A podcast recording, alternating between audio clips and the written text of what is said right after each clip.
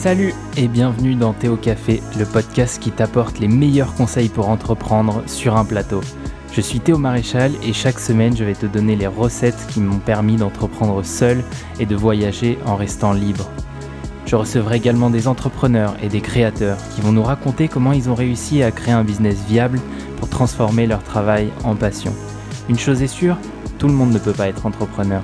Mais j'espère que si tu as cette volonté d'entreprendre, peu importe ta situation, ce podcast puisse te pousser à réaliser tes projets.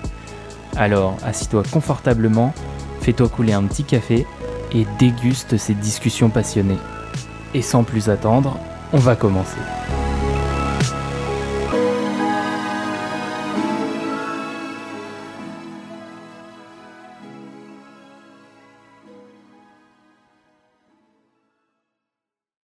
Salut et bienvenue dans ce nouveau podcast capsule. C'est un nouveau format qui va te rappeler sans doute si tu étais là au début euh, le format que j'avais utilisé pour faire euh, libre et productif. Donc c'était euh, ce qui précédait un peu le, le thé au café. C'était si jamais tu es allé écouter les vieux épisodes, tu dois voir de quoi je parle. Donc on va repartir sur cette même idée. Et donc ce format capsule, ça va être un format relativement plus court que les, formats interview dans lesquels je vais te parler d'un sujet euh, vraiment à la cool, tranquille, dans la même euh, ligne que le podcast et, euh, et, justement, contrairement à, à, celle de Nespresso, ces capsules-là, faut pas les jeter, il faut bien les garder. Et aujourd'hui, on va parler d'un premier thème qui me tient beaucoup à cœur parce que c'est comme ça que j'ai commencé un peu l'entrepreneuriat. C'est celui des side projects. Donc, ces side projects, c'est un peu ces fameux projets qu'on peut monter en parallèle de sa vie d'étudiant, de freelance ou de salarié pour créer un revenu supplémentaire et mettre un premier pied dans l'entrepreneuriat. Donc aujourd'hui, on va voir comment est-ce qu'on peut monter un side project, quel type de side project faire, comment est-ce qu'on peut maintenir l'exigence de travailler sur son side project même en travaillant à côté. Et voilà, plein de questions intéressantes que tout entrepreneur qui a envie de se lancer, ou même salarié ou étudiant, a envie d'apprendre pour, pour justement bien, bien, bien se lancer et, et, et bien commencer son aventure entrepreneuriale. Donc pour ça, on va s'appuyer sur moi mon retour d'expérience sur euh, parce que j'ai démarré comme ça, j'ai démarré avec un side project, mais aussi sur l'étude d'un mec qui a vraiment réussi là-dedans, euh, qui a fait des, des millions grâce à, ces business-là. C'est un, un indie maker qui s'appelle Peter Levels et c'est le maker bootstrapper euh, bien connu, on va dire, des nomades digitaux, puisque c'est celui qui est derrière le site Nomadlist. Donc c'est le site de référence pour tous les nomades digitaux, avec des communautés par ville, des informations hyper détaillées sur les villes, comme euh, euh, le taux de criminalité, le le l'argent nécessaire pour vivre là-bas. Enfin voilà, il y a plein plein de critères et du coup on va voir comment est-ce qu'il a réussi à euh, développer son, son business et pourquoi est-ce que son cas en particulier est très intéressant. Donc voilà, on va voir tout ça dans ce podcast, ça va être très très intéressant. Mais déjà, on va commencer par les principes fondamentaux de, du side project et qu'est-ce qu'il faut faire et qu'est-ce qu'il ne faut pas faire pour que tu puisses euh, limiter un peu la casse et aller directement vers quelque chose qui va plus ou moins fonctionner. Donc déjà, la première idée, c'est que pour faire un side project, t'as pas besoin d'être plusieurs. Tu peux très bien faire un side project tout seul. Et d'ailleurs, je pense que c'est mieux d'être tout seul parce que c'est plus efficace et il y aura pas de, frustration s'il y en a un qui est plus investi que l'autre. En général, c'est ce qui se passe quand euh, il y a deux salariés ou euh, deux étudiants qui font des choses différentes, qui veulent se lancer dans un projet comme ça. C'est qu'il y a toujours une disparité euh, vis-à-vis de l'investissement, puisqu'il y en a un qui va plus travailler que l'autre, et il y en a un qui va plus prioriser ça que l'autre, ou prioriser sa vie de famille, ou voilà, il y a plein plein de cas particuliers, et du coup, faut faire attention à bien soit choisir la bonne personne qui va avoir le même degré de motivation que toi, soit trouver, euh, soit commencer l'aventure tout seul. Et d'ailleurs pour ça, il y a une vraie arme qui est, vraiment, on est très chanceux de l'avoir en France, c'est le statut de micro-entrepreneur. Alors, par contre, faut faire attention. Le statut de micro-entrepreneur, il est intéressant et très intéressant si on fait euh, du service. Le, service est plus intéressant parce que, euh, en fait, quand on enfin quand on donne un service, euh, contrairement à un produit, le produit il faut l'acheter, il faut le stocker, etc. Et du coup pour euh, tout ce qui est achat de stock, ça peut être plus intéressant de créer une société euh, déjà de base une SASU ou, voilà, ça peut être plus intéressant que un statut auto-entrepreneur. Mais par contre, si vous faites du service, le statut entrepreneur est largement préférable, surtout si vous n'avez pas fait de, si vous n'avez pas bénéficié de l'ACRE avant, qui vous permet justement de, de réduire un peu votre, votre imposition ou, ou ce que vous reversez à l'État chaque mois. Donc euh, voilà, le statut d'autre entrepreneur est très intéressant, c'est ce qui est utilisé par de très nombreuses personnes, il est très avantageux les premières années du business, mais si jamais vous avez envie de faire ça, euh, de pousser vraiment très loin votre side project, ça peut être plus intéressant dans certains cas de créer une structure, euh, une, vraie boîte, entre guillemets, dès le départ. Donc le deuxième point, c'est de regarder vraiment le secteur, le marché et la proposition de valeur que vous souhaitez apporter. Parce que le secteur, il y a, voilà, il y a, plein d'idées reçues sur les secteurs. Il y a ceux qui sont tendances, il y a ceux qui euh, vous paraissent euh, un peu trop bouchés, il y a, il y a beaucoup trop de concurrence. Il y a, euh, voilà, il y a plein plein d'idées reçues à casser là-dessus. Et euh, du coup, la petite stratégie à faire, à mettre en place, c'est commencer petit. Donc commencer petit, c'est très très important, euh, surtout quand vous allez euh, attaquer un marché spécifique. Il n'y a pas de marché qui, sont, qui soit plus difficile qu'un autre. Tous les marchés sont difficiles, il y a de la concurrence partout. Mais ce qu'il faut faire, c'est trouver justement votre axe, votre petit votre petite valeur ajoutée vis-à-vis de ce qui se fait déjà. Par exemple, si euh, vous voulez faire un, site qui fait la comptabilité pour les vendeurs Amazon, je dis ça parce que j'utilise ça au quotidien. Si vous voulez faire un site comme ça, euh, un bon moyen de vous différencier serait de faire un site qui gère ça pour les auto-entrepreneurs. Donc c'est parce que la, comptabilité n'est pas la même euh, lorsque vous êtes auto-entrepreneur et lorsque vous êtes lorsque vous avez vraiment une, une boîte, parce que quand vous êtes auto-entrepreneur, vous n'êtes pas soumis à la TVA. Donc ça, peut être beaucoup plus intéressant de, s'attaquer voilà une vraie niche très petite avec euh, pas forcément énormément de, clients potentiels, mais juste savoir bien les déterminer et savoir déterminer euh, qu'ils ont un pain, enfin qu'ils ont une douleur spécifique dans leur quotidien. Et si vous savez l'identifier, vous pourrez pricer votre, produit beaucoup plus cher que euh, si vous ne le connaissez pas. Ensuite, donc, si vous partez de ce principe-là, un mini problème égale une mini solution. Et ça, c'est très très important, c'est mini problème, mini solution. C'est comme ça que vous allez commencer un side project. On commence pas un side project en se disant, ouais, on va rajouter telle fonctionnalité, telle fonctionnalité, ça ne sert à rien.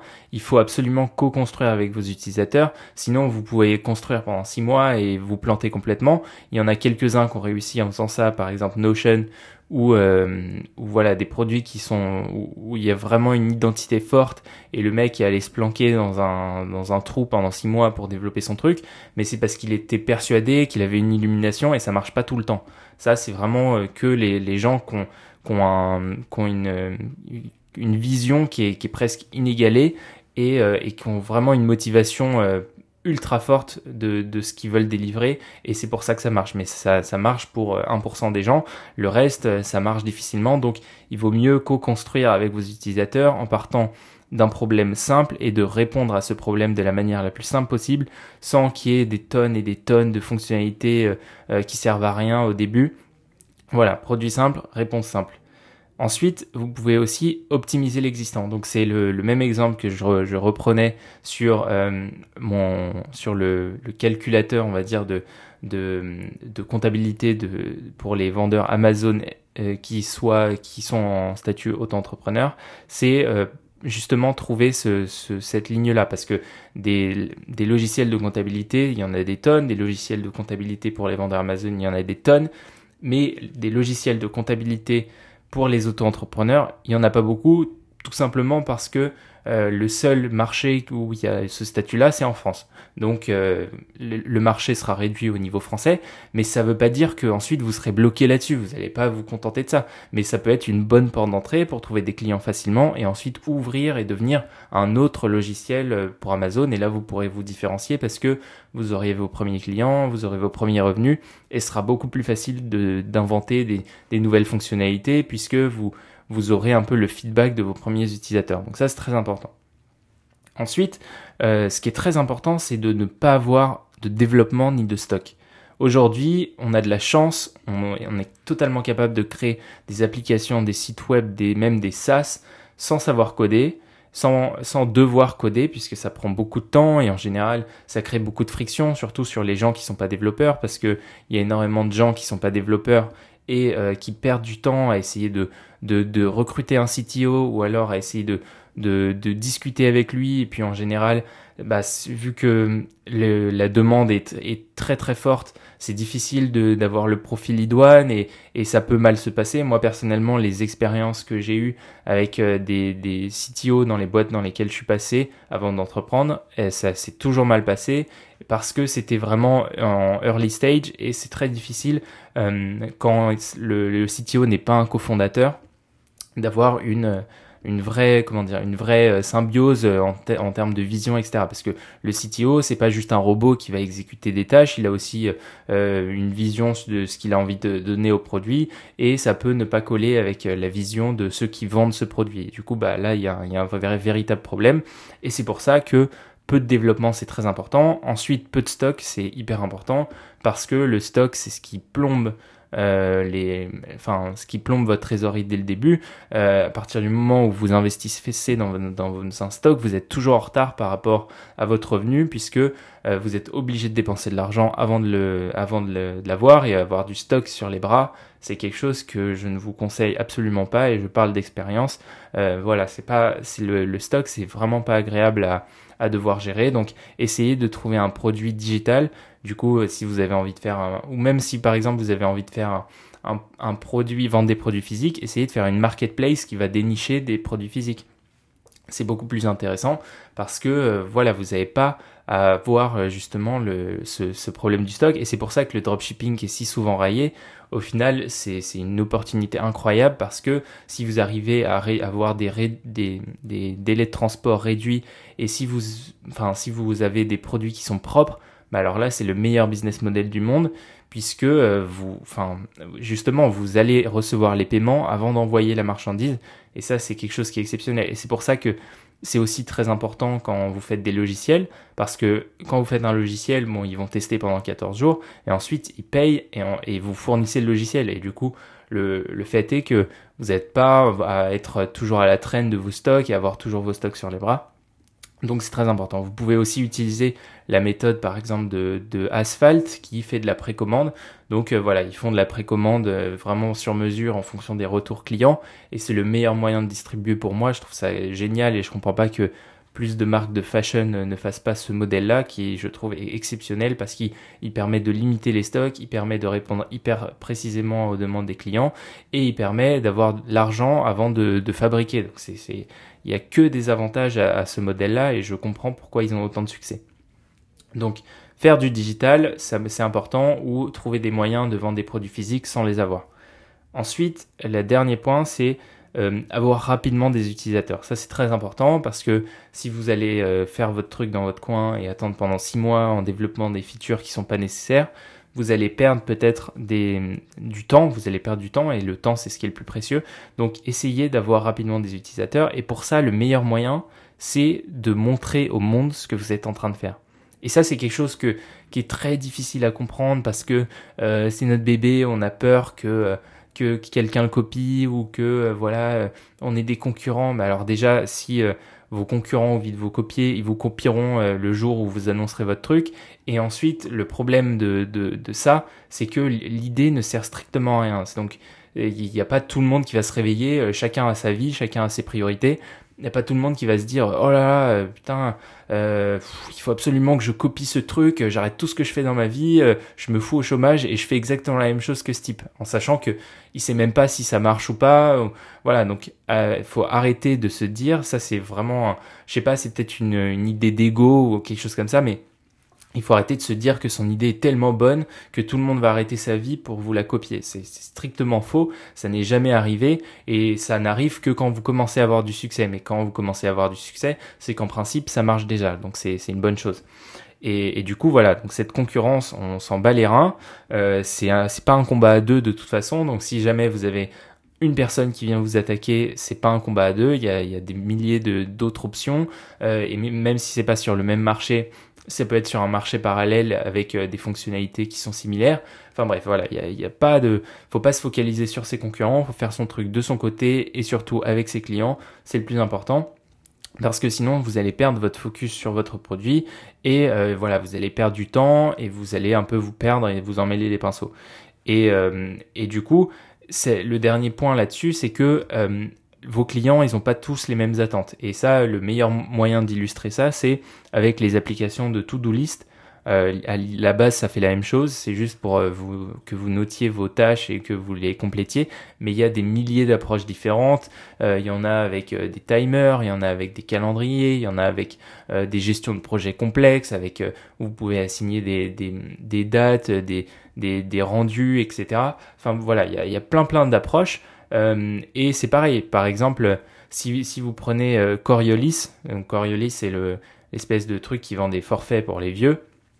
Euh, donc ils vendent des forfaits euh, de téléphone qui coûtent un demi-rein, je sais même pas comment est-ce que c'est possible de payer ça. Et, euh, et, on se dit mais pourquoi est-ce que le, ces gens-là vont pas chez Free, qui pètent les prix en deux, etc. Bah, c'est juste parce que Coriolis, ils ont des petits vendeurs qui prennent le temps de conseiller les petits vieux sur voilà il vous faut ça parce que ça va vous rassurer, parce que le débit va vous permettre d'aller naviguer sur le internet.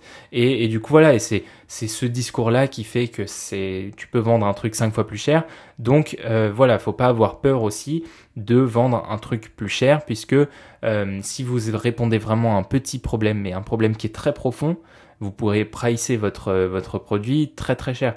Et d'ailleurs, ça, le meilleur exemple que j'ai trouvé dernièrement, c'est, euh, enfin ça c'est plus lié au fait de de, nager sur une, une trend, de, surfer sur une tendance, c'est euh, tout ce qui était euh, les icônes de personnalisation pour iOS 14. Donc iOS 14 a fait une dernière mise à jour. Et euh, ça, c'est un cas qui est très intéressant, un cas d'école très intéressant sur aussi l'opportunité. Il y a donc un fondateur, le fondateur de Super.so qui permet de transformer une page Notion en un site web qui a fait un side project. Et ce side project, c'était juste un pack d'icônes, donc très minimaliste, pour avoir un joli euh, écran, de, un joli setup d'écran de iPhone sur iOS 14 avec des icônes personnalisées, puisque c'est un truc qu'on pouvait pas faire jusqu'alors dans Apple. Lui, il l'a bien fait, il a fait des jolis trucs, etc. Et il a vendu son pack 28 dollars sur sur euh, sur Gumroad. Donc euh, Gumroad, c'est un truc qui permet de vendre très très rapidement euh, des, des, objets digitaux. Donc voilà, il a vendu ses, ses petits icônes. Et ensuite, il a publié ça sur Twitter et la mayonnaise a pris parce que c'était devenu très tendance. Et ensuite, il a été mis en avant dans une vidéo de MKBHD, qui est le plus gros YouTuber tech américain, ou un des plus gros.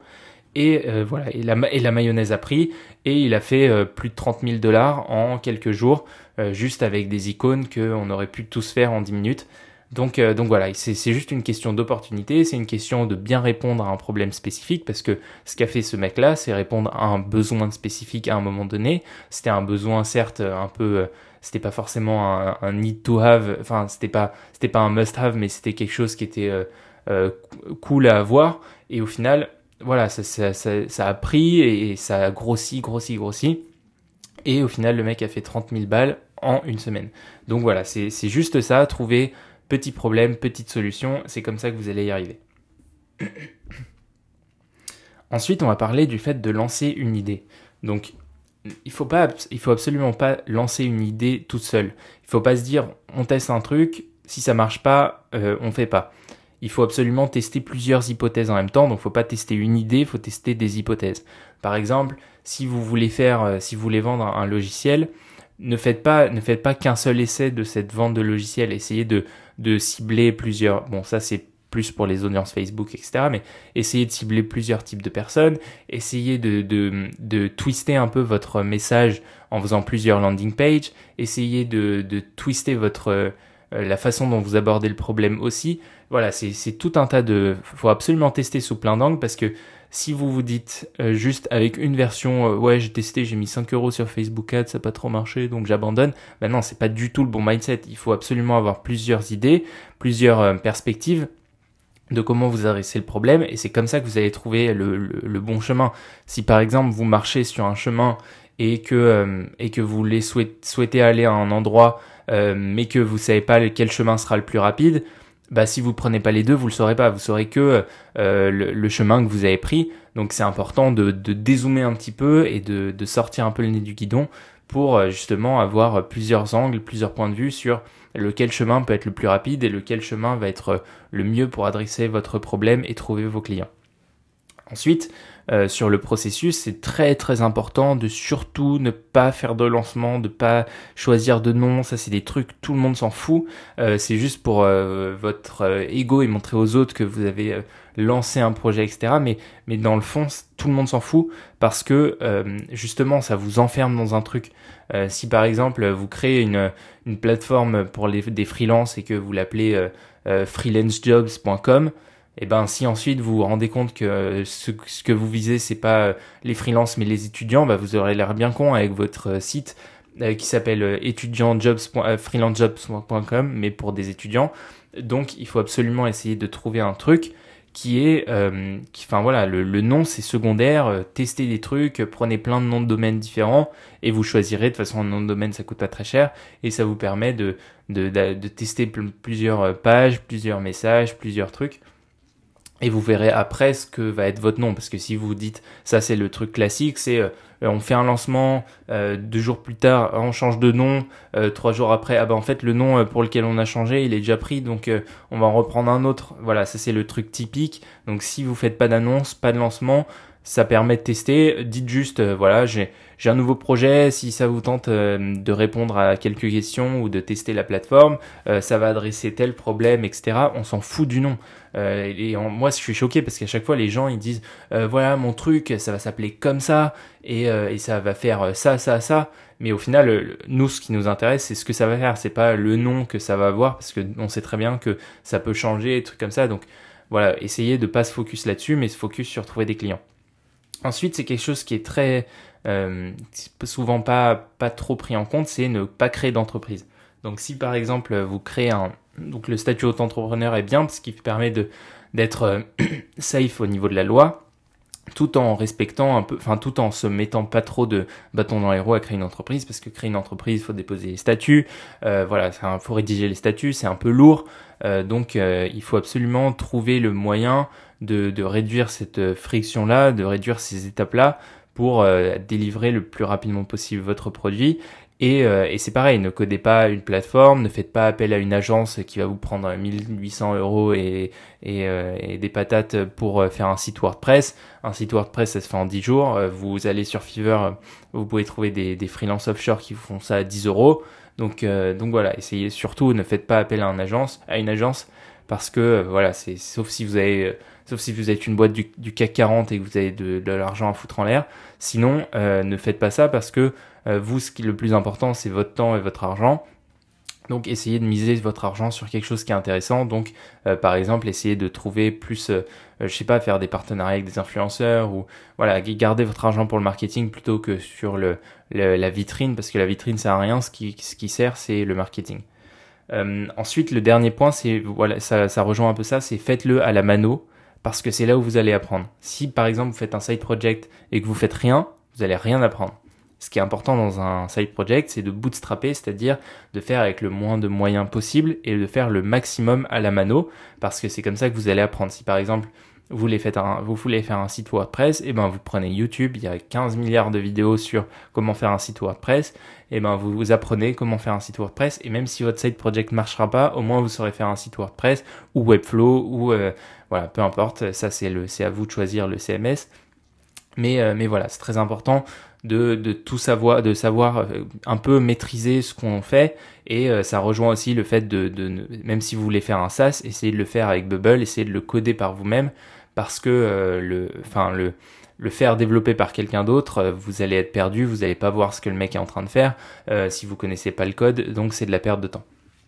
Ensuite, pour le marketer, pour vendre votre produit, il faut absolument utiliser les plateformes. Donc pour les plateformes, vous pouvez poster votre idée partout. Euh, l'idée, c'est vraiment d'avoir nos limites et n'ayez pas peur du retour des gens. Ça, c'est quelque chose qu'on m'a souvent dit. C'est euh, ah ouais, mais euh, je sais pas, j'ai peur de spammer et tout. Mais spammer, ensuite vous posez la question parce que il y a plein de gens qui se gênent pas pour le faire et euh, parfois ils ont du résultat. Donc spammer, spammer le maximum de groupes Facebook, de, de Slack, de trucs comme ça. Spammer. Ensuite, au pire, vous faites engueuler, tout le monde s'en fout.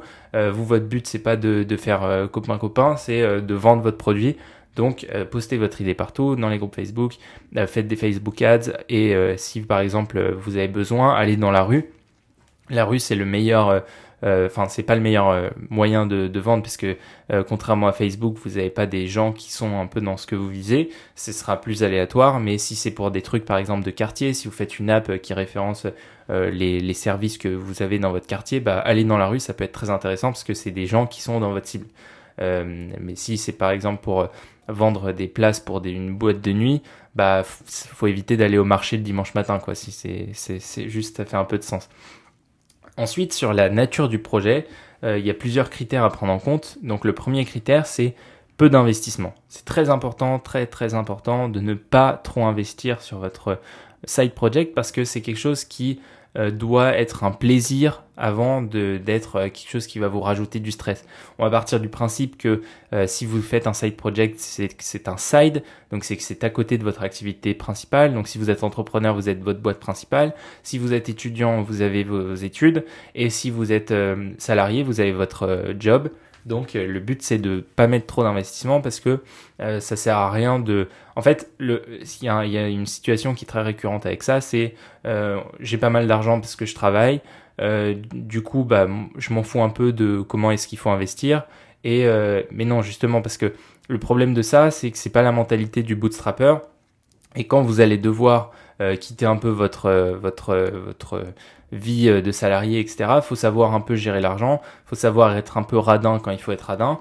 Et, euh, et le, le, fait de tout payer, de tout surpayer parce que on a un salaire, je trouve que c'est pas une bonne une bonne approche. Après, c'est mon avis. Euh, il y en a peut-être qui ont un autre avis, mais mais voilà, je trouve que c'est c'est essayer de partir avec le moins d'investissement possible, essayer de rapidement mettre votre projet en place. Faites un MVP dégueulasse, faites un truc qui soit fonctionnel mais moche. Faut vraiment qu'il soit moche. Faut que vous soyez fier que ce soit moche. Euh, que ce soit une laideur euh, absolue, mais que ce soit fonctionnel, comme ça, ça vous, ça, enfin, ça, ça dit que votre produit est prêt et que euh, tout ce qui est, par exemple, UI, vous allez bosser dessus après. Je vais reprendre moi l'outil que j'utilise, donc le fameux outil dont je vous parle depuis le début, qui s'appelle Amazon Cockpit, qui permet de gérer la facturation sur Amazon vous pouvez aller voir la page de l'outil, c'est dégueulasse, c'est ignoble en termes de d'UI pour un truc fait en 2020. Le, produit est super, vraiment très très fonctionnel, mais l'UI est dégueulasse. Et euh, enfin voilà, et c'est pas pour autant que je je l'utilise pas parce que ça m'aide énormément dans mon travail au quotidien. Donc euh, donc voilà, il faut absolument prioriser le fonctionnel avant le beau. Et, euh, évidemment, il y a quelques cas d'usage où il faut que ce soit beau pour que ce soit vendu mais sur 90% des trucs, si vous répondez à un besoin, que ce soit beau ou pas, on s'en fout. Maintenant, je vais vous parler d'idées que j'ai vues comme ça. Donc, euh, il y avait les packs d'icônes euh, dont je viens de parler. Il y avait aussi, euh, ça c'est quelque chose qui va être énorme, énorme, mais vraiment énorme. Donc, si vous avez un peu de temps et que vous aimez Notion, essayez de faire des templates complexes ou non qui répondent à des besoins spécifiques sur Notion. Notion, c'est en train d'être utilisé par des milliers et des milliers et des millions d'utilisateurs. Donc, euh, il y a une vraie demande à ce niveau-là et des templates qui vont faciliter la vie de certaines, de certaines typologies de personnes sur Notion, ça va exploser. Et pour ça, euh, vous avez Notion qui est totalement gratuit. Euh, vous avez juste à apprendre et à maîtriser et aller un peu plus loin dans l'outil. Trouver un, un, besoin spécifique pour utiliser Notion. Alors je sais pas, ça peut être un, un CRM. Bon, CRM ça existe déjà, mais si vous avez un, un, nouveau approche au CRM, ça peut être très intéressant. Hein, ça peut être un CRM, ça peut être un outil pour gérer vos to-do list. Euh, voilà, il y a plein plein de possibilités. Notion de toute façon vous laisse la possibilité de faire tout et n'importe quoi. Vous pouvez mettre un, vous pouvez faire un logiciel de prise de notes dans Notion. Vous pouvez faire euh, enfin voilà, la, liberté créative est sans limite. Et ensuite, une fois que vous avez ça, vous avez juste à faire, euh, enfin de garder le template et de le et de le mettre dans un Gumroad et ensuite euh, le partager sur Twitter, dans les groupes, sur Reddit, sur Quora. voilà, toutes ces plateformes qui permettent un peu de où il y a un peu des fans nichés. Et, et, de partager ça quand c'est prêt, aux bonnes personnes, au bon moment. Et normalement, ça se vendra. Et ça, vous pouvez vendre ça, je sais pas, 10, 20 euros. Euh, mais ça, ça vous permet de faire un petit side project vraiment rapidement sans investissement du tout, puisque ça demande zéro investissement, juste votre temps et en plus euh, vous apprendrez à maîtriser Notion. Voilà, je pense que c'est vraiment quelque chose qui va se développer. Ensuite, vous pouvez essayer de faire des, CRM ou des mini SaaS sur Bubble. Donc Bubble, c'est un site qui permet de faire des, web apps un peu sur mesure sans coder. Et, et, voilà, vous pouvez faire par exemple un CRM pour les influenceurs pour qu'ils puissent gérer leurs demandes entrantes, etc que au départ vous mettez euh, gratuit, puis ensuite euh, vous faites payer un petit peu. Euh, enfin voilà, il y, a plein plein de possibilités. Vous pouvez faire, voilà, vous, vous, pensez CRM déjà, c'est un truc qui est utilisé dans presque tous les métiers, et vous essayez de trouver une cible en particulier qui n'a pas été, qui n'a pas été où il n'y a pas forcément de, produit qui, qui, est là. mais je pense par exemple à un CRM pour gérer les rendez-vous coiffeurs. qui, par exemple, il y a une boîte qui s'appelle Wavy qui fait ça très bien. Aujourd'hui, c'est possible de faire un Wavy, euh, en, tout cas un MVP de Wavy, qui a levé plusieurs millions sur Bubble. Donc c'est largement possible de faire euh, tout ça. Il suffit juste d'apprendre un petit peu à utiliser ces outils-là et de créer les trucs par vous-même. Euh, voilà, c'est le meilleur moyen de, de, commencer à créer un produit qui va être cool, qui, vous, qui va vous passionner et qui va vous intéresser. Les avantages de, créer un side project, il y en a plein, c'est que euh, premièrement, il y a peu de risques. Donc euh, si vous chiez dessus, si vous plantez, il y a, peu de risques que ça, que, impacte votre vie, puisque euh, par nature, vous avez autre chose à côté, et le side project, ça doit être quelque chose de plaisir. Et ça, c'est très important, c'est que il faut absolument que vous ayez une notion de plaisir dans votre approche, parce que c'est comme ça que, vous allez vouloir y passer du temps, et, et on viendra un peu plus tard sur comment est-ce que euh, vous devez bien allouer votre temps à ce side project. Deuxième point, c'est qu'il y a un apprentissage incroyable parce que tout ce que vous allez apprendre au fur et à mesure de votre, euh, de votre construction de projet, ça va être un, un apprentissage. Par exemple, vous savez pas faire de site web, vous allez apprendre à faire un site web. Si vous savez pas faire de web apps, bah, vous allez apprendre avec Bubble. Euh, voilà, il y a plein plein de, de, moyens de faire. Et sur plein de cas particuliers, si par exemple vous êtes freelance, ça vous détache de votre taux horaire et ça vous permet de créer votre produit. Euh, et ça vous rend du coup plus libre et moins enchaîné à ce, ce justement à ce taux horaire là. Euh, vous pouvez euh, avoir un revenu supplémentaire qui va un peu vous mettre un pied dans l'entrepreneuriat. Si vous êtes employé, bah, ça vous met un pied dans l'entrepreneuriat direct. Ça vous détache un peu du, du stress du travail et des, des, trucs que vous avez en cours au travail.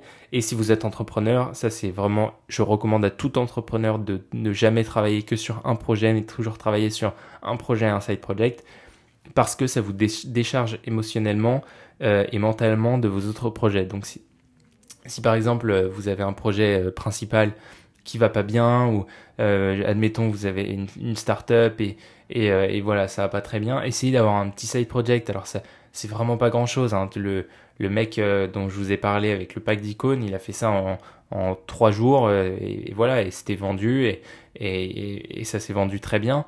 Donc euh, c'est pas non plus une histoire d'y passer 12 euh, 000 heures euh, par, par an, c'est juste d'y passer voilà quelques, quelques heures par-ci par-là et ça vous décharge parce que quand il y a des trucs qui vont pas dans le business principal et que vous avez ça à côté, bah, au final ça devient, quand on est entrepreneur, ça devient très agréable de, travailler sur ces side projects là. Donc, donc voilà, ça c'est les avantages un peu du side project. Il y en a, il y en a beaucoup d'autres. Mais avant ça, les conseils que je pourrais donner, c'est documenter toute la création de votre produit parce que ça créera organiquement un intérêt euh, pour votre projet et ça vous mettra devant le fait accompli. Vous aurez promis quelque chose, donc faudra vous y tenir. Et là, j'ai plusieurs exemples qui me viennent en tête. Il y a tous ceux qui, documentent un peu leur création sur Twitter.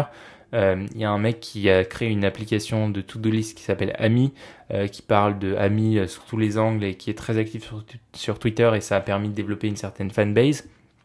Sur LinkedIn, il y avait Justine Hutto euh, avec Respire qui avait parlé de voilà qui avait totalement documenté la création du produit. Euh, voilà, ça c'est mon problème euh, et du coup on lance ça et du coup voilà si ça vous intéresse, n'hésitez pas à nous suivre etc. Et voilà et ensuite elle m'a montré comment elle c'était dans l'usine. Enfin voilà, c'est exactement ça qu'il faut faire. justement, bah, Jérémy de The Toolbox qui est qui a été venu dans le podcast euh, la semaine dernière, il y a deux semaines, euh, me disait, enfin, a, lancé un truc qui s'appelle Yoda Bikes et euh, vous pouvez regarder sur son Instagram. Il documente tout ce qu'il fait sur le processus de création. Voilà, c'est comme ça qu'on va faire le, le, le, cadre du vélo. C'est comme ça que on va faire toute la partie technique et Et justement, je trouve ça très intéressant parce que ça permet d'impliquer les gens et de voir que vous faites un produit euh, avec amour, que vous kiffez ce que vous faites. Et, et tout ça crée une émulation qui permet d'avoir vos premiers clients. Ensuite, l'important c'est de se réserver un ou des créneaux par semaine et surtout de s'y tenir parce que c'est très facile de, de mettre au second plan, surtout quand on a un travail fixe, parce qu'on est tellement lessivé de son travail du jour que c'est difficile de, de garder un, un, créneau pour travailler, mais faut le voir comme un match de foot. Moi, le, match de foot, je sais que je le raterai pour rien au monde. Euh, si c'est un match de Ligue des Champions du PSG, je ne le raterai pour rien au monde. Et je pense qu'il faut avoir la même mentalité. Il faut se dire que tel soir, de 21h à 23h, je bosse sur mon truc. Et, euh, et c'est tout, quoi. Et, et même si vous avez des enfants, même si vous avez des, des contraintes, euh, des, on s'en fout. Euh, enfin, essayez de, les garder, de soit de les mettre au lit, soit de trouver un, arrangement pour avoir deux heures libres. Mais c'est très important, sinon vous n'allez jamais euh, y arriver. Votre et ça va faire un peu comme dans le, pendant le confinement, il y a plein de projets qui ont été lancés mais qui n'ont pas été maintenus parce que euh, il y a cette, ce problème de, enfin c'est pas un problème, mais c'est le, le, fait de devoir retourner travailler, bah, du coup, les gens aient moins de temps disponible. Donc, euh, essayez de garder ce temps-là toujours, toujours, toujours. C'est très important. Sinon, votre euh, motivation sera énorme au début et ensuite, elle sera en décroissance tout le long au fur et à mesure. Et puis, il suffit d'une fois où vous dites, ah, maintenant, la séance, euh, je la skip. Et une deuxième fois où je dis la séance, je la skip. Et, et voilà. Et en fait, vous travaillez plus sur votre projet. Donc, voilà. Ensuite, euh, le, le, dernier point, c'est ne pas tomber dans le projet passion sans revenu. Alors ça, c'est aussi un autre problème qui est très facile, enfin c'est un, un, écueil qui est très facile à, à tomber dedans, c'est euh, de justement de d'avoir un projet passion mais qui génère pas de revenus. Donc certes, ça vous fait kiffer, euh, certes, vous pouvez passer des heures à le faire, mais si ça génère pas de revenus, c'est pas un side project, c'est euh, un, un, hobby ou une passion. Donc c'est très important pour différencier un side project que vous allez aimer et un hobby ou une passion, de trouver euh, quelque chose que, qui vous intéresse vraiment et pour lequel il y a quelque chose à vendre. Par exemple, euh, si vous êtes passionné de foot, demandez-vous avant de faire euh, du contenu sur le foot, etc. Comment est-ce que vous pouvez monétiser ça? Donc ça peut être plein de, ça peut être par exemple, je sais pas, en vendant des tips pour des paris, ça, enfin, il y a plein plein de business models différents, mais essayez de de, de, de lancer un business model euh, d'avoir un business model, c'est pas forcément le définitif, c'est ça évolue tout le temps, mais d'avoir une idée de comment est-ce que vous pouvez monétiser. Parce que si vous commencez à faire votre truc et que vous savez pas comment le monétiser, bon bah ça finira euh, en projet passion et ça sera plus un side project. Donc maintenant on va passer au cas d'étude du jour qui est le celui de Peter Levels. Euh, et en fait ce mec là est très intéressant et c'est pour ça que j'en parle. Euh, je suis pas un fanboy ou quoi, que ce soit, hein, c'est pas du tout le cas. C'est juste que je trouve ça intéressant l'approche qu'il a eue puisque euh, il a été très pragmatique sur euh, les, projets qu'il a lancés. Donc en fait, il, est, il est parti dans un projet de créer 12 mini startups en un an, en 2014. Donc évidemment, il appelait ça startup, mais on pouvait considérer que ces 12 startups, en fait, c'est des 12 side projects au début ou 12 petits projets. Euh, il différencie d'ailleurs et se détache complètement de l'idée de la startup pour la rattacher à sa propre définition. C'est euh, A startup delivers a new product and growth it fast. Donc en gros, c'est euh, une startup délivre juste un nouveau produit et le fait grandir rapidement. Donc si on, se s'approche sur, enfin si on prend cette définition, c'est pas forcément une startup qui va lever des fonds, etc. C'est juste, il a envie de la faire grandir rapidement en développant un nouveau produit. Donc le premier projet qu'il a lancé, c'était un truc qui s'appelait Play My, My, Inbox, parce qu'en fait, il se rendait compte que c'était difficile de garder toutes les musiques qu'il s'envoyait par email avec ses collègues, et du coup, il a créé un outil qui permet de suivre toutes les musiques qu'on s'envoie. en fait, il, comment dire, il y a un robot qui va aller chercher les, liens euh, de, des musiques que vous avez dans votre euh, inbox euh, Gmail ou peu importe votre inbox email et, et du coup qui va ensuite les, mettre sur une belle plateforme où vous pourrez écouter justement toutes les musiques qu'on vous envoie. Bon là déjà on comprend que le besoin est pas forcément hyper tangible. Pour autant, il a quand même envoyé son produit à des blocs tech qui l'ont repartagé. Et, du coup, voilà, donc ça a une première émulation. Il y a surtout une, critique un peu, euh, enfin euh, quelqu'un qui travaille dans la musique, euh, qui était très utilisatrice très active de cette plateforme. Donc euh, voilà, il y avait un cas d'usage, c'était euh, les gens qui travaillaient par exemple pour la presse musicale. Lui, c'est pas trop il n'avait pas trop compris ça au début, donc euh, donc voilà, il a il a rapidement abandonné. Et surtout le le gros frein principal, c'était que les utilisateurs ne voulaient pas laisser accès à leur boîte email à un outil inconnu au bataillon, ce qui est tout, à fait normal. Donc la conclusion qu'il a un peu de ce projet-là, c'est mieux prévoir les besoins et mieux prévoir la cible euh, mais évidemment, sur un premier projet, c'est toujours un peu difficile de trouver la cible parfaite. Donc, euh, donc voilà, c'était le premier projet, un peu, euh, pas accident, mais c'était le premier projet qui lui a appris des trucs, qui lui a appris que voilà, faut bien, bien définir sa cible et envoyer à la presse ne sert à rien, faut trouver la bonne presse. Ensuite, le deuxième projet, c'était un projet qui s'appelle Go Fucking Do It. Et ça, c'est quelque chose qui est assez intéressant puisque ça rejoint un point que j'avais donné dans un autre podcast euh, où en fait le problème c'était que les gens n'atteignent pas assez leurs objectifs et pour que les gens se poussent à atteindre leurs objectifs, la solution c'était ils doivent les atteindre en gros ou donner de l'argent à Go Fucking Do It. Et euh, évidemment, bah, ça c'est ça a eu une certaine viralité parce que c'est quelque chose déjà le nom est un petit peu euh, un petit peu intéressant puisqu'il casse un peu les codes et donc il a eu des premiers utilisateurs via via de la presse et les sites comme Hacker News ou Product Hunt euh, et au final, ça a plutôt pas trop mal marché puisque euh, il a réussi à faire un business d'environ 2000 euh, dollars par mois. Donc voilà, avec avec des gens qui, qui, qui mettaient, qui n'hésitaient pas à, payer lorsqu'ils faisaient pas quelque chose. donc voilà, je trouvais ça assez intéressant. Et, il a eu une offre d'acquisition à 45 000 dollars et une prise de contact par un gros VC américain. Donc comme quoi, il n'y a pas de, il n'y a pas de petit projet puisque même un petit projet qui devient viral se fait contacter par des VC. Donc je trouvais ça assez intéressant à, voir.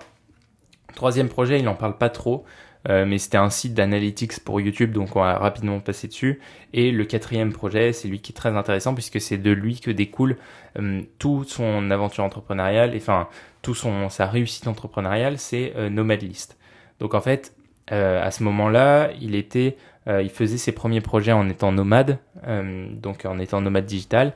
Il trouvait difficile le, fait de ne pas pouvoir trouver de communauté de digital nomade partout. Donc il disait qu'il y en avait par exemple à Chiang Mai ou à Bali, mais que sur d'autres villes c'était un peu plus compliqué. Et du coup il a créé Nomadlist, c'était un site de référence pour tous les nomades digitaux avec de très nombreux critères euh, maintenant pour filtrer les villes qui vous correspondraient le plus et rejoindre des gens qui sont déjà dans ces villes et qui partagent le même mode de vie que vous. Euh, donc euh, c'est très intéressant parce que là il y a cette notion de communauté, euh, il y a cette notion d'un truc qui n'a pas forcément été très adressé. Donc on voit, enfin maintenant avec du recul c'est facile de dire que c'était évident que ça allait marcher, mais je trouve que dans la construction c'est assez intéressant puisque il y a une notion de communauté, une, notion d'unicité et une notion de tendance, le tendance du digital, digital nomadisme. Alors il était un peu en avance, mais 2014 c'est un peu le début de, de toute cette mouvance là. Euh, et du coup, son, son, son MVP, c'était un Excel partagé où les gens euh, remplissaient de manière volontaire les, les données. Et ça, c'est très très intéressant quand vous arrivez à faire ça. C'est que vous avez un vrai engouement autour de votre produit. Et, euh, et au final, voilà, donc il y avait les villes et les gens se complétaient volontairement sans demander rien en retour les, les données de, de, de, ce Excel sheet avec des détails sur voilà, ça coûte tel tel argent, euh, le, la température est comme ça. Euh, enfin voilà, c'était vraiment le MVP de ce que c'est maintenant. Ensuite de ce, enfin de ce, on va dire de cette première version, ce premier brouillon. Ensuite, il a fait un, vrai MVP, un vrai. enfin, on va dire que ça c'était plutôt la proof of concept. Et ensuite, il a fait un MVP, donc il a eu un, engouement incroyable autour de cette spreadsheet. beaucoup de gens voulaient la voir, voulaient la, regarder. Et euh, voilà, la spreadsheet, c'est le truc le plus simple au monde. C'est vraiment la, la, proof of concept la plus simple au monde, partagée avec des gens qui partagent le même mode de vie que soi. C'est le, plus simple parce que les gens euh, ont, envie de contribuer. D'ailleurs, c'est quelque chose qui revient souvent, c'est que les gens ont envie de contribuer quand c'est simple. Si vous avez un truc qui est trop pro, euh, qui fait pas, euh, enfin voilà, qui fait vraiment truc qui a levé des millions, bah les gens ont pas trop forcément envie de contribuer parce qu'ils se disent bah, pourquoi est-ce que je contribuerais euh, enfin voilà quoi, ils ont les moyens d'engager des gens pour remplir ce truc. Alors que si c'est un Gus qui fait ça dans sa cave sur Excel sheet, bah là ça, ça a beaucoup plus d'intérêt puisque les gens se disent ah je vois trop bien, j'ai envie de collaborer, comme ça on fait le truc ensemble et tout. Euh, et du coup voilà, c'est beaucoup plus intéressant pour euh, pour avoir des, des retours, pour avoir des gens qui contribuent à votre projet.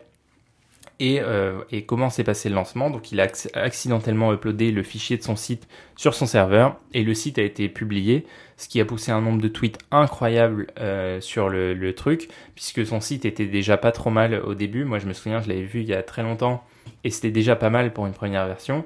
Et il y a une personne qui l'a republié sur Product Hunt à l'époque et c'est devenu le top 1 sur Product Hunt et sur Hacker News euh, et le top 5 de tous les temps sur Product Hunt.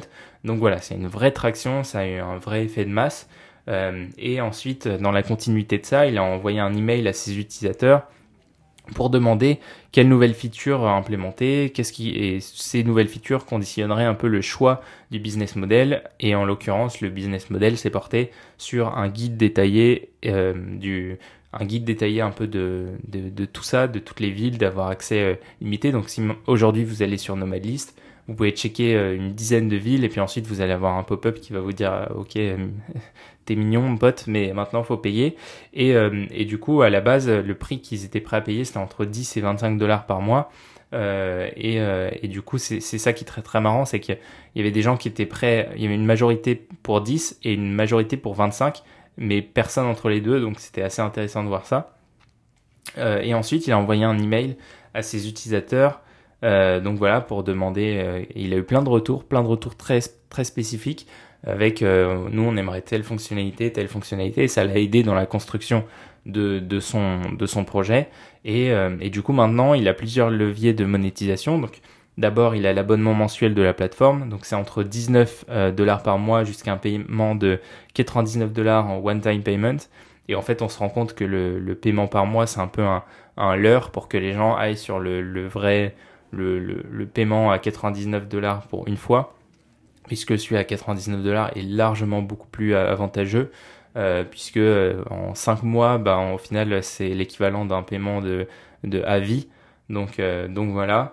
Et, euh, et, ensuite, il a la publicité, donc il a des petits encarts publicitaires sur euh, certains trucs, notamment des assurances et des assurances pour les nomades et trucs comme ça qui sont assez euh, relevant. Et ensuite, il a un autre truc qui s'appelle Nomad Jobs, qu'il a fait dans la continuité, qu'il a ensuite renommé en Remote OK. C'est un site de, petites annonces d'emploi. Donc, c'est des gens qui vont mettre des petites annonces et qui vont payer pour être mises plus en avant. Mais du coup, vu qu'il y avait déjà une communauté de nomades, bah, c'est quelque chose qui fait largement sens euh, et, c'est quelque chose qui va bien ensemble. Et pourquoi au final est-ce que je vous ai raconté cette histoire de Peter Levels? C'est parce qu'il a une approche très pragmatique. Il s'est dit je vais en lancer plusieurs, on va voir ce qui marche, on va voir ce qui marche pas. Euh, je vais pas attendre diplôme essayer de voir est-ce que ça marche, est-ce que ça marche pas.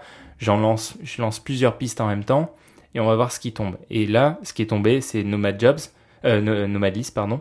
Et du coup, Nomad List, ça a tellement bien marché qu'il a continué dans cette direction et il a construit d'autres produits autour. Donc euh, Nomad Jobs qui ensuite est devenu Remote OK. Euh, voilà, il a fait énormément de choses pour la communauté. Ensuite, il a créé un bouquin. Et, euh, voilà, et son bouquin qui parle aussi de, de comment est-ce qu'il a créé son produit. Et, euh, et son livre aussi est quelque chose qui est très intéressant parce que on dit souvent que les livres apportent des queues de cerise, que ça rapporte rien, que c'est du travail qui est juste pour le pour le la fame, mais pas forcément pour l'argent. Et encore une fois, il surprend tout son monde en vendant un livre à 26,99$, donc c'est quand même cher. Un livre qui est digital only, donc c'est juste un truc que vous pouvez lire sur votre Kindle ou, euh, ou en PDF. Euh, donc c'est plus cher que si c'était sur Amazon. Euh, et il se passe totalement d'Amazon, qui est pourtant un levier incroyable pour vendre. Mais lui, il s'en contrefou, il vend euh, que sur son truc en propre. Et il a fait 8000 ventes. Donc ça paraît pas beaucoup, avec un éditeur classique, euh, il en aurait sans doute fait plus mais il aurait rien gagné avec un éditeur classique. Il aurait gagné peut-être 2 euh, euros par livre parce que déjà il n'aurait pas le choix de à combien il veut pricer son livre ou alors il aurait dû un peu négocier etc. mais vu qu'il a vendu un e-book à 26 dollars bien marketé, bah il a fait un carton. Il a vendu pour près de 250 000 dollars de livres. donc voilà, on dit souvent que les livres font pas d'argent. Euh, là, en, l'occurrence, ça en a fait pas mal, euh, mais il avait déjà la communauté derrière et c'était dans le prolongement. Et il a fait aussi quelque chose qui est très intéressant, c'est que sur sa page de vente, euh, il laisse la possibilité de défiler le livre, donc on peut voir la structure du livre, mais en fait les paragraphes sont avec des lettres totalement aléatoires, donc en fait il a un peu codé en mode Matrix tous les tous les éléments euh, de, du, du, livre. Donc on peut défiler le livre, mais sans, sans pouvoir comprendre rien à ce qui est écrit. Et du coup, je trouve que c'est très très intelligent comme, comme argument de vente de pouvoir euh, tâter entre guillemets, de pouvoir voir ce que ce qu'est le produit, mais sans pouvoir comprendre vraiment ce que le message qu'il veut délivrer. Donc je trouvais ça très intéressant et c'est pour ça que je voulais en parler. Et le, principal outcome de tout ça, c'est que il a réussi à créer un produit qui répond à un problème précis, délivrer à une cible précise d'une manière totalement nouvelle en se détachant des codes. Euh, et ça, je trouve ça vraiment très très intéressant et je trouve que c'est quelque chose qu'on voit pas assez euh, malgré le fait qu'il y ait de plus en plus d'indie makers. Euh, lui, voilà, il a réussi à vraiment à, trouver son, angle et à, creuser tellement profondément qu'il a trouvé tous les problèmes qui étaient liés à ça. et au final, ce, cette idée-là, il l'a pas forcément eu par rapport aux apprentissages de, de, de ses premiers projets, il l'a eu par rapport à la vie qu'il était en train de mener en faisant ses premiers projets. Donc c'est ça aussi qui est intéressant, c'est que dans un side project, au-delà du projet que vous êtes en train de faire, c'est l'environnement dans lequel vous êtes qui peut aussi aider à avoir de, nouvelles idées, de nouvelles approches, de nouvelles perspectives. Et, euh, voilà, donc c'est tout pour euh, Peter Levels. Mais qu'est-ce qu'on peut en retenir de tout ça? C'est euh, pour bien comment bien structurer, bien conclure tout ce, cet énorme podcast sur le side project, c'est premièrement le learning, c'est en faisant qu'on a les meilleures idées, les premières seront forcément moins bien que les suivantes, et si vous cantonnez à la première, vous ne saurez pas ce qui se passe après, et si vous faites plusieurs idées en même temps, vous saurez qu'il y en a une qui sera meilleure que les autres, et évidemment, il ne faut pas en faire non plus 14 000, mais c'est bien d'essayer d'en avoir, si c'est soit une que vous prenez sous plusieurs angles, soit deux en même temps, et vous voyez laquelle, euh, enfin, laquelle marche le mieux. Ne pas s'enfermer dans un projet parce que euh, dans tous les cas on peut le faire grossir. Euh, donc voilà, cette idée de on va lancer un projet, euh, faut vraiment choisir day one exactement ce qu'on veut faire parce que sinon on est foutu, on va jamais pouvoir. Non, c'est un truc qui est en, en, mouvement, en continu, et il faut toujours regarder, voir comment est-ce que voilà, on peut avoir cette approche et comment est-ce qu'on peut trouver des nouveaux moyens de creuser. Lui, c'est ce qu'il a fait avec Nomadlist puis ensuite Remote OK. Euh, il a réussi à trouver un nouveau business model qui est très lié à ce qu'il faisait déjà.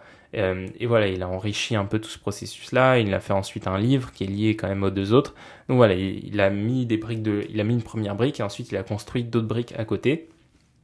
Et, euh, et voilà, c'est très intéressant. Et lui, c'est encore un autre apprentissage, c'est que il il faut pas avoir peur de documenter le processus de création, comme je l'ai dit, et de partager son idée. Lui, c'est ce qu'il a fait. Il a partagé son idée. Il a dit voilà, les gars, euh, euh, j'aimerais bien euh, qu'on fasse un truc ensemble, qu'on fasse un, un, spreadsheet partagé pour qu'on puisse savoir dans quelle ville aller et tout. Ça serait cool que vous que vous m'aidiez ou, qu'on fasse le truc ensemble. voilà, il a documenté tout ce processus, et ce qui fait que quand le site est devenu live, les gens connaissaient déjà son truc puisque il en parlait, il disait voilà ce serait pas mal aussi de le faire en site et tout. Qu'est-ce que vous en pensez? Ah bah ouais, ce serait trop cool. Euh, vas-y, fais-le en site comme ça, ça va être, euh, ça va être euh, nickel. Voilà, il a eu ses premiers utilisateurs comme ça. Et mieux que des utilisateurs, il a eu des ambassadeurs parce que les gens, vu qu'ils ont participé un peu à la création de ces spreadsheets, bah, ils sentaient que dès que le, produit est sorti, c'était un peu du travail auquel ils, avaient contribué, donc ils étaient fiers, ils en parlaient autour d'eux, etc. Et ça, c'est très intéressant. Euh, et aussi, il a réussi à obtenir des retours utilisateurs. Euh, donc, c'est la réponse aux questions qu'on se pose. Euh, et justement, c'est très intéressant parce qu'il faut absolument trouver, répondre, enfin, répondre à ces questions-là, puisque ces questions-là, ce sont, ce sont ceux pourquoi ils sont prêts à dépenser de l'argent. si vous arrivez à trouver des réponses à leurs questions, c'est tout gagné, c'est tout bénéf. Attention cependant, c'est vos utilisateurs et pas Jackie tout le monde qui aurait pas besoin de votre produit et ça c'est un autre problème auquel euh, les gens enfin auquel les gens qui créent un projet sont confrontés c'est qu'ils partagent un questionnaire pour faire euh, la, bonne méthode euh, ouais on veut des retours machin sur comment est-ce qu'on veut faire mais tant que les gens ne payent pas enfin on s'en cale de leur avis quoi il faut que ce soit des gens qui soient soit qu'il y ait une promesse de vente soit qu'il y a un véritable intérêt pour le produit, mais euh, si c'est euh, monsieur tout le monde parce qu'il te connaît euh, de la seconde 6, voilà, ça n'a aucun intérêt. Il faut absolument que ce soit des utilisateurs qui pourraient utiliser le produit parce que sinon c'est tu vas pas répondre, enfin tu vas répondre à, côté de la plaque. Donc il faut vraiment que ce soit en fonction de, de, ta cible et des gens qui seraient prêts à payer pour ton produit. D'ailleurs, le premier produit sera sans doute pas parfait et c'est le but. Il faut juste réussir à faire en sorte d'avoir suffisamment d'utilisateurs qui paient suffisamment sur une durée suffisante pour comprendre qu'on a un vrai side project qui peut nous permettre de quitter notre travail et faire ça peut-être plus à, à, un temps soutenu tout en faisant d'autres projets à côté. Et, et voilà, donc c'était c'était un peu tout ça que je voulais te partager aujourd'hui dans ce podcast qui au final est très long, mais je trouvais ça très intéressant comme truc. limite, ça, ça aurait pu être un, un mini cours, mais, euh, mais, mais bon, voilà, c'est cool de, de, le faire en podcast. Euh, moi, si je dis ça, c'est parce que j'ai commencé mon histoire avec euh, un side project, ensuite j'ai transformé en un projet principal.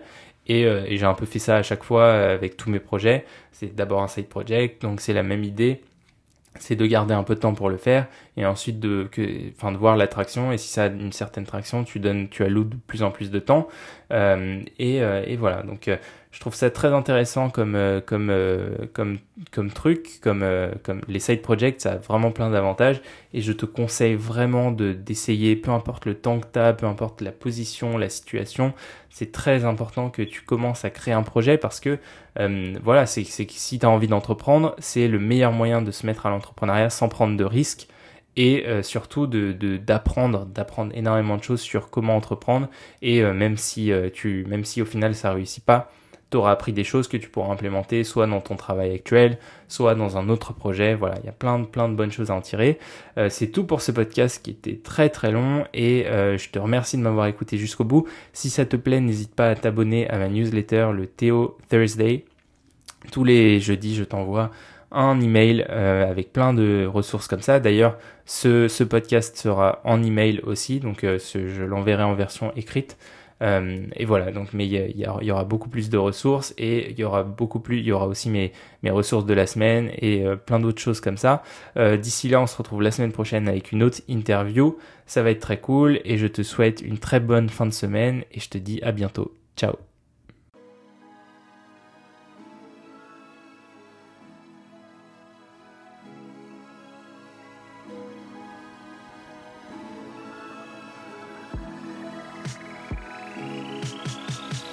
Et voilà, l'épisode du jour est terminé, j'espère qu'il t'a plu. Si c'est le cas, pense à bien t'abonner sur Apple Podcast et Spotify et à donner une note sur Apple Podcast de 5 étoiles, ça m'aiderait beaucoup parce que ça aide le podcast à être plus visible. D'ici là, tu peux également me retrouver sur théomaréchal.com et t'abonner à ma newsletter le Théo Thursday où je partage les meilleures astuces pour créer ton projet sans code ni investissement. Tu peux également m'envoyer tes questions par audio grâce au lien qui est en description, c'est un lien qui te permettra d'enregistrer un message vocal et j'essaierai de répondre à toutes tes questions dans un épisode dédié que je ferai prochainement. D'ici là, je te souhaite de passer une très bonne semaine comme d'habitude et surtout, garde toujours cette envie d'entreprendre. Salut